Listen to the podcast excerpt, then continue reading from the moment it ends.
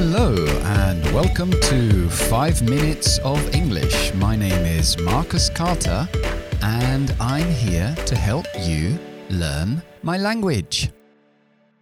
Ok, hoy vamos a hablar de los cleft sentences, o podemos decir que son frases extendidas en español. A lo mejor eso no significa nada para ti, pero son muy comunes en inglés, los utilizan mucho en los listenings de los exámenes oficiales, en B1 y B2, y bueno, conviene utilizarlos en inglés también y sobre todo reconocerlos cuando los oímos. Vale, empezamos con la primera, que es cuando queremos dar énfasis a algo.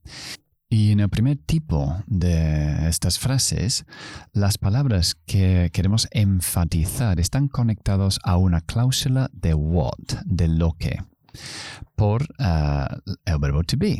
Por ejemplo, a rest is what I need. Un descanso es lo que necesito.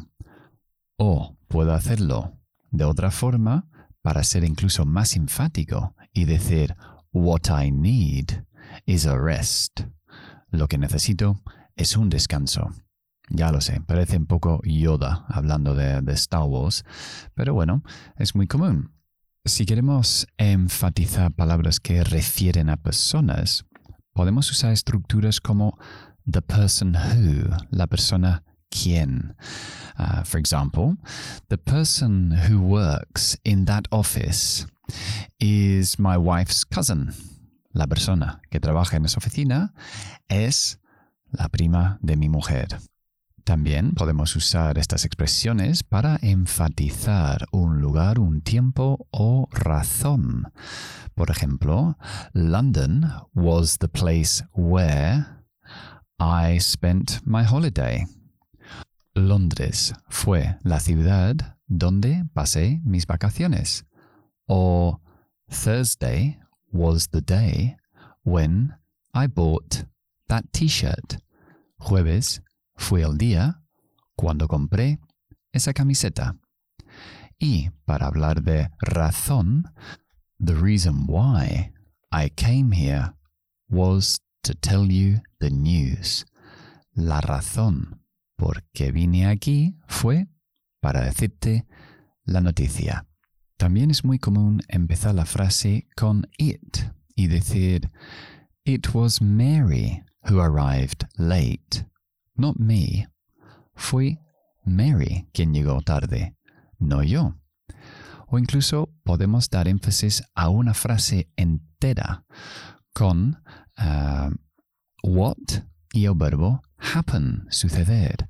What happened was the car was going too fast. Lo que pasó fue que el coche iba demasiado rápido. Vale, yo sé que esta lección es un poco complicado. se utiliza, como os dije antes, mucho en los listenings de los exámenes oficiales porque es una forma de separar y, camuflar un poco la respuesta. Que a lo mejor te preguntan, ¿qué objeto prefiere Mary? Entonces ella dice, well, yeah, flowers. Um, I like flowers, but I have many in my garden. Or I like chocolates, but I'm on a diet. Me gustan los chocolates, pero estoy de dieta. But what I really enjoy is playing computer games. Entonces, uh, lo que hacen es separar el enjoy del resto de la frase. What I really enjoy is um, going to my grandmother's house and playing computer games. Enjoy and computer games están muy lejos del uno, uno del otro. Entonces es más difícil identificarlo, por eso lo utilizan. Ok, escúchalo varias veces este podcast para ir aprendiendo estas frases extendidas y vamos ahora a hablar del idioma del día. Y hoy es um, It's not rocket science. Es uno que oigo mucho. Uh, es un idioma, yo creo que moderno, que utiliza mucha gente. It's not rocket science. No es ciencia de cohetes. Quiere decir que no es complicado. Uh, for example, all you have to do is um, mix the paint with water. It's not rocket science. Todo lo que tienes que hacer es mezclar la pintura con agua. No es muy complicado. Y recuerda que si el podcast os gusta y os es útil, pues a lo mejor tenéis a un amigo, a un familiar que le puede resultar útil también. Compártelo. Estamos en Apple Podcast, en Spotify, todas las plataformas.